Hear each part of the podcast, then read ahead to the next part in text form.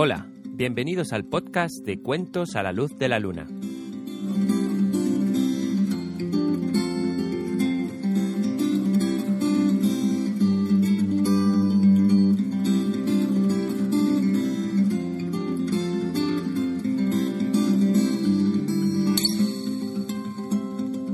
¿Cómo estás?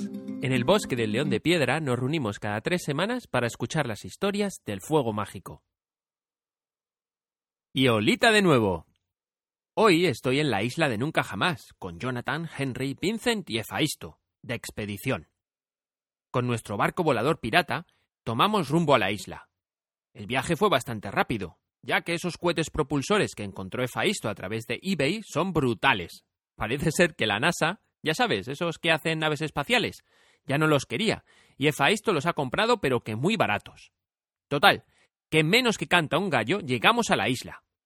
Al capitán Garfio y a sus piratas no les ha hecho mucha gracia que aparezcamos, así que hemos dejado nuestro barco escondido y nos hemos ido a visitar a Peter Pan y a los niños perdidos en su escondite secreto.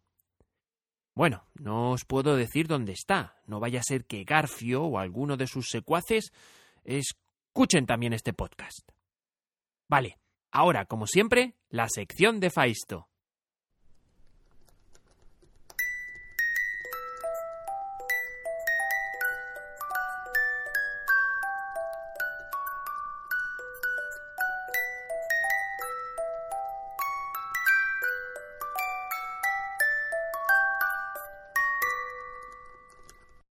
Hola. Pues sí, incluso hasta aquí nos han llegado vuestros mensajes. Lo primero, le deseo un feliz cumpleaños a Sergio, de Málaga, España. ¡Felicidades por tus siete años! Quiero también agradecer a la familia Borja Calvo su reseña en el iTunes de España. Muchísimas gracias. También a Paola y a Pepe Bustos, que nos han dejado un mensaje en el iTunes de México, diciéndonos que les gustan mucho los cuentos. Gracias. Y a Pamela y a su hijo Felipe, que desde el iTunes de Chile nos cuentan que sus cuentos favoritos son La sopa de piedra y el del dragón y su abuela. Genial, gracias.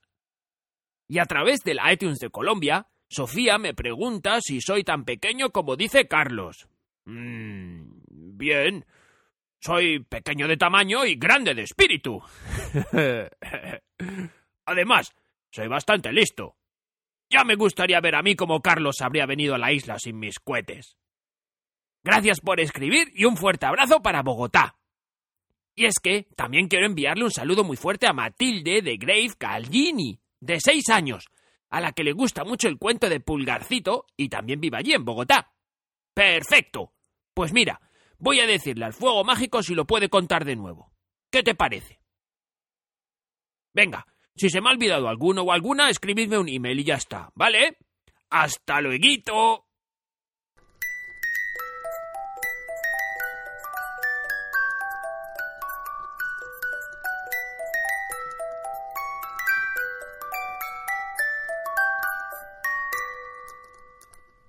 Vale, y yo que quería seguir escuchando el cuento del mago de Oz.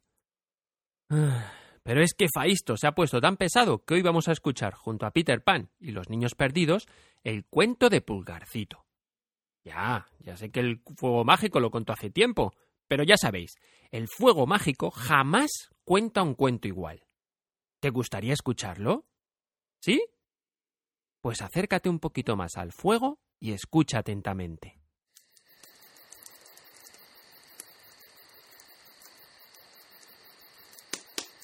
Pulgarcito. Había una vez un leñador y su esposa, quienes tenían siete hijos, todos varones. El mayor apenas era un adolescente, y el menor todavía tenía tres, pero iba a cumplir cuatro dentro de poco. Ellos eran muy pobres, y claro, con siete hijos tan pequeños, que todavía no podían trabajar, pasaban muchos problemas.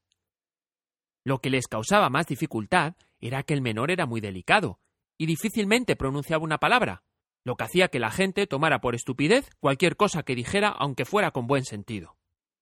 Él era pequeñito, y cuando nació no era más grande que el dedo pulgar, por eso le llamaron Pulgarcito. El pobre niño era el menospreciado de la familia, y siempre lo hacían a un lado. Él era, sin embargo, el más listo de los hermanos, y si él hablaba poco, él oía y pensaba mucho más. Vino un año muy malo, y la hambruna fue tan grande para esta pobre gente que no sabían qué hacer con los chicos. Un atardecer, cuando ya estaban ellos en la cama, el leñador estaba sentado con su esposa junto a la chimenea, y él le dijo con su corazón a punto de explotar de pesar. No tenemos nada de dinero. No nos queda nada que darles de comer a nuestros hijos, y no soportaría verlos a ellos morir de hambre ante mis ojos, por lo que he resuelto que los dejemos en el bosque mañana. Cuando estén atando los grupos de leña, nosotros solo tendremos que correr sigilosamente y abandonarlos sin que nos vean. ¡Oh, no! gritó su esposa. ¿Serías realmente capaz de llevarte a los chicos y perderlos? Ella era muy pobre, pero era su madre, y no quería abandonarlos por nada en el mundo. Sin embargo, habiendo considerado el inmenso pesar que sería para ella verlos morir de hambre en su presencia, consintió finalmente y se fue llorando a su cama. Pulgarcito, que estaba despierto, escuchó todo lo que conversaron, pues oyendo que hablaban de planes futuros, se levantó suavemente y se deslizó debajo del asiento de su padre, de modo que pudo oír sin que lo vieran. Luego volvió a su cama de nuevo, pero esa noche no durmió ni un instante, pensando en qué tendría que hacer. Esa mañana, él se levantó temprano y se dirigió a la orilla del riachuelo, donde llenó sus bolsillos de pequeñas piedrecitas blancas y regresó a casa. Pulgarcito nunca le contó a sus hermanos una palabra de lo que sabía. Más tarde todos salieron y fueron al bosque, tan frondoso que no podían verse unos a otros ni a diez metros de distancia. El leñador comenzó a cortar madera, y los chicos a juntar los palos para hacer montones. Su padre y su madre, viéndolos bien ocupados en su labor, se alejaron de ellos silenciosamente y corrieron tan rápido como podían por un sendero secreto. Cuando los muchachos se dieron cuenta de que estaban solos, comenzaron a gritar lo más fuerte que podían. Pulgarcito los dejaba gritar, sabiendo muy bien cómo regresar a casa de nuevo, ya que cuando venían hacia el bosque, había ido dejando caer a lo largo del camino las piedrecitas blancas que traía en su bolsillo. Entonces él les dijo No tengáis miedo, hermanos.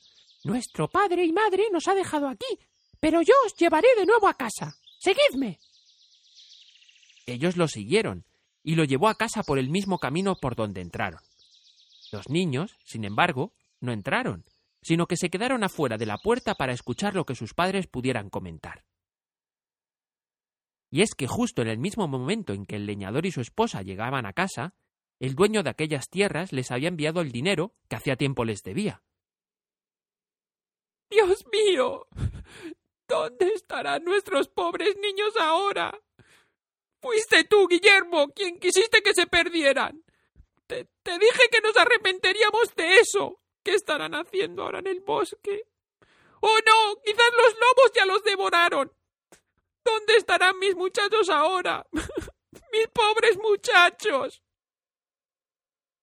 Y una vez que ella dijo eso tan alto, los chicos que estaban detrás de la puerta lo oyeron y gritaron a coro Aquí estamos, mamá. Aquí estamos.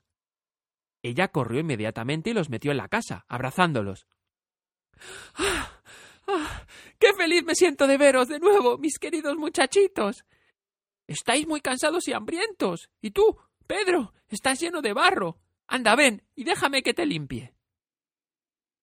Pedro era el mayor de ellos, a quien ella amaba más que al resto, porque él era pelirrojo, igual que ella. Todos se sentaron a la mesa y comieron con gran apetito, y les contaron lo asustados que estuvieron en el bosque, casi todos hablando al mismo tiempo y los padres estaban encantados de ver a sus hijos una vez más. Y esta dicha perduró mientras le duró el poco dinero que les habían devuelto. Pero cuando se les acabó, el leñador y su mujer decidieron volver a perder a los muchachos de nuevo. Y para estar bien seguros de hacerlo mejor, determinaron llevarlos a un lugar mucho más largo y a más profundidad dentro del bosque que antes. Ellos trataban de hablar de esto muy secretamente. Pero fueron oídos otra vez por Pulgarcito, que trazó su plan para salir de la dificultad tal como lo había hecho la vez anterior. Pero a pesar de haberse levantado temprano para ir a recoger las piedrecitas, no pudo, pues las puertas estaban cerradas. En ese momento el pobrecillo no supo qué hacer. El padre les dio a cada uno un pedazo de pan para el desayuno. Pulgarcito pensó que él podría usar el pan en lugar de las piedritas, tirándolo en migajas a lo largo del camino por donde deberían pasar, por lo que lo guardó en su bolso. Su padre y su madre los llevaron a lo más denso y oscuro del bosque, y entonces los dejaron allí. Pulgarcito no se preocupó mucho por eso, ya que pensó que fácilmente encontraría la ruta de nuevo por medio de las migajas de pan que dejó caer a lo largo del recorrido. Pero se sorprendió mucho cuando no pudo encontrar ni una. Los pájaros habían llegado y se habían comido todo el pan. Ahora estaban en un grave problema, pues entre más intentaban salir, más profundamente se internaban en el bosque. Cayó la noche y se levantó un fuerte viento que los llenó de temor. Ellos se imaginaban que oían a cada lado a los lobos, llegando a devorarlos.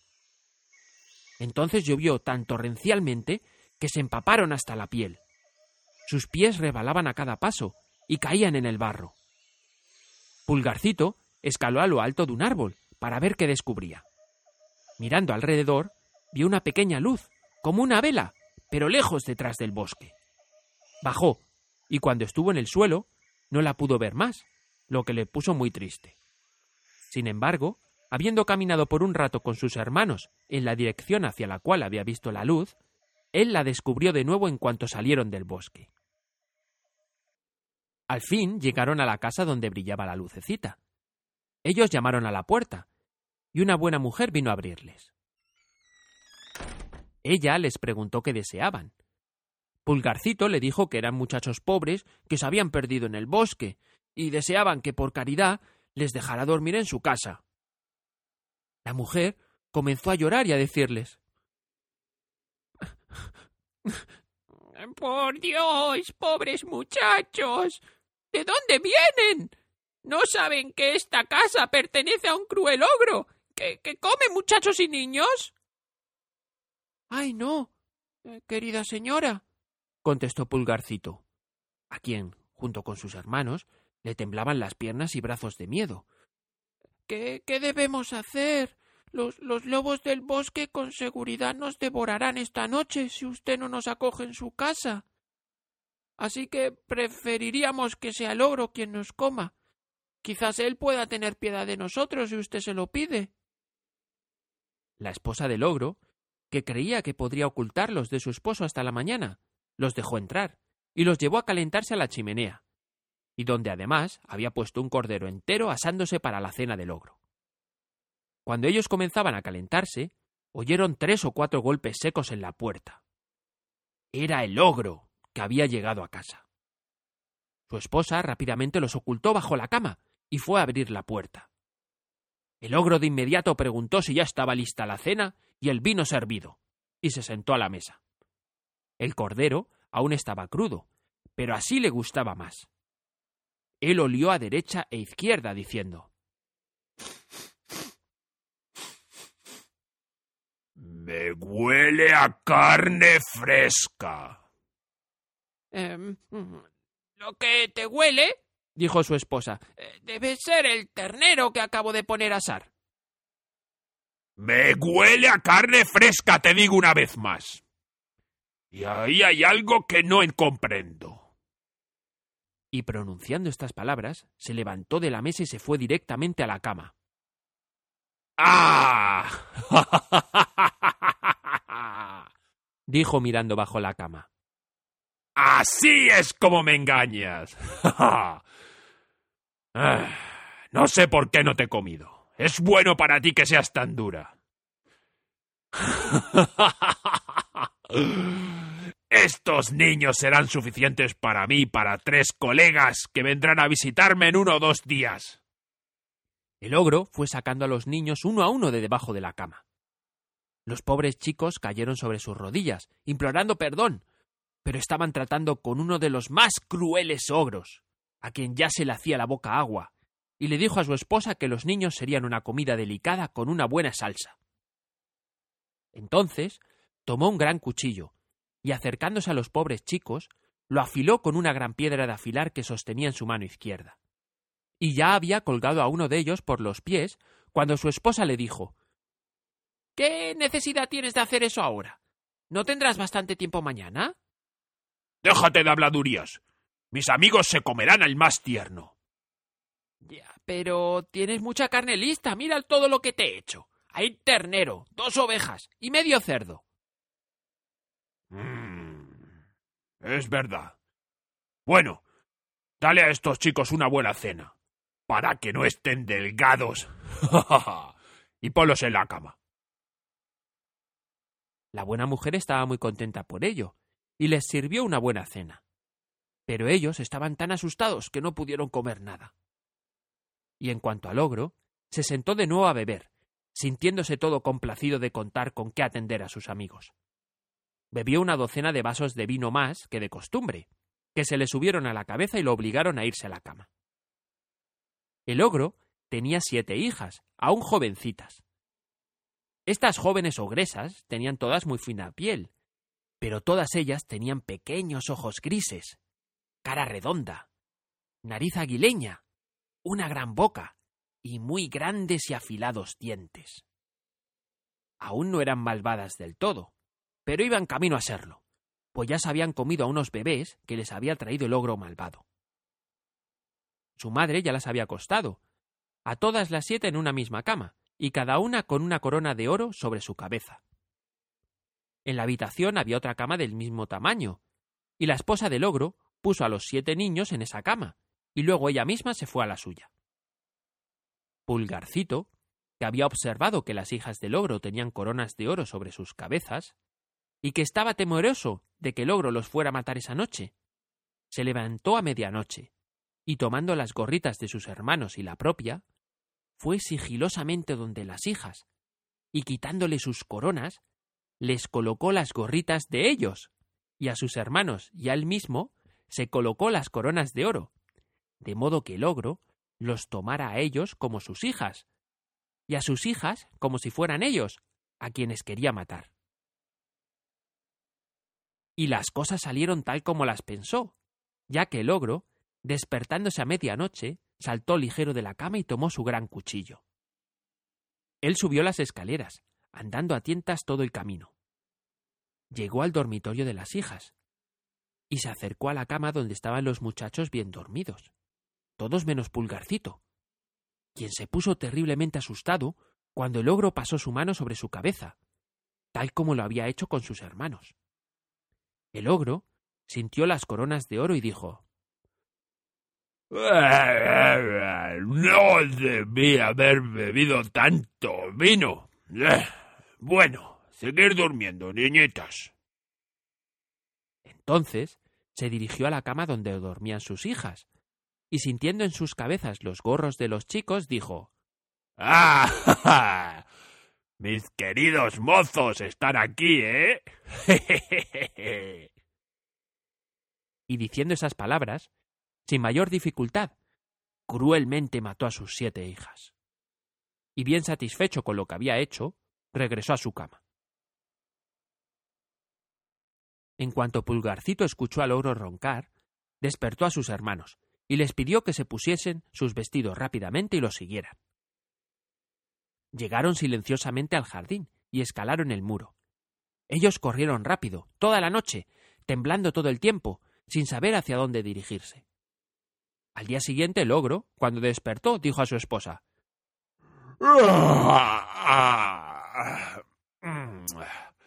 Ve arriba y viste a esos traviesos que llegaron anoche.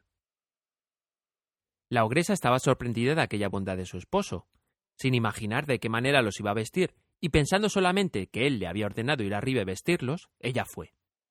Pero se horrorizó cuando se dio cuenta de que sus siete hijas estaban muertas. Cuando lo vio, la ogresa se desmayó. El ogro, extrañado de que su esposa tardara tanto en hacerlo ordenado, subió para ayudarla. Él no se quedó menos sorprendido que su esposa ante aquel escalofriante espectáculo. ¡Oh! ¿Pero qué he hecho? gritaba. ¡Esos desgraciados me han engañado! ¡Pagarán por esto inmediatamente! El ogro tiró un tarro de agua sobre la cara de su esposa desmayada, y volviéndola en sí, gritó ¡Tráeme rápido mis botas de siete leguas! Pues iré a capturarlos. Salió entonces al campo, y después de correr en todas direcciones, llegó al fin al camino principal por donde estaban los muchachos, y a no más de cien pasos de la casa de sus padres. Ellos vieron al ogro, quien caminaba en un solo paso montaña tras montaña, y pasaba sobre anchos ríos como si fueran riachuelos. Pulgarcito, viendo un hueco en una roca cercana, escondió a sus hermanos allí, y metiéndose él también, se quedaron escondidos para ver si el ogro pasaba de largo sin verles. El ogro, que se sentía agotado con su largo e infructuoso viaje, ya que es que estas botas de siete leguas exigían mucho esfuerzo a su usuario. Tenía una gran necesidad de descansar, y por casualidad se fue a sentar sobre la roca donde se habían escondido los muchachos. Como estaba tan cansado, se quedó dormido, y al cabo de un rato empezó a roncar horriblemente. Pulgarcito no estaba tan asustado como sus hermanos, y les dijo que debían correr de un tirón hacia casa, mientras el ogro dormía profundamente, y que no se preocuparan por él. Ellos siguieron lo aconsejado, y corrieron de inmediato hacia la casa. Pulgarcito se acercó entonces al ogro, y suavemente le quitó las botas y se las puso él mismo sobre sus pies. Las botas eran grandes, pero como eran unas botas mágicas, tenían el don de hacerse grandes o pequeñas, de acuerdo a las piernas de quien las usara, de modo que le calzaron al pie y a la pierna como si hubieran sido hechas a la medida para él. Así, con ellas, Pulgarcito se fue a la corte del rey, donde se enteró de que había problemas en cierto ejército, que se encontraba a doscientas leguas de allí, y que estaban ansiosos por saber el éxito de la batalla. Él fue al rey y le dijo que si quería, él podía traerle noticias al respecto antes del anochecer. El rey, sorprendido, le prometió una gran cantidad de dinero si tenía éxito. Pulgarcito regresó esa misma noche con las noticias, y esta primera expedición causó que fuera conocido, y ganó tanto dinero como quiso, ya que el rey le pagaba muy bien por llevar sus órdenes al ejército. Después de algún tiempo de llevar el negocio de mensajero y ganar con ello una gran fortuna, fue a casa de sus padres, y es imposible de expresar la felicidad de su familia. Él consiguió para todos un trabajo en su empresa de mensajeros, compró propiedades para sus padres y hermanos, y con eso vivieron felices y comieron perdices. Colorín colorado, este cuento se ha acabado y el tuyo no ha comenzado.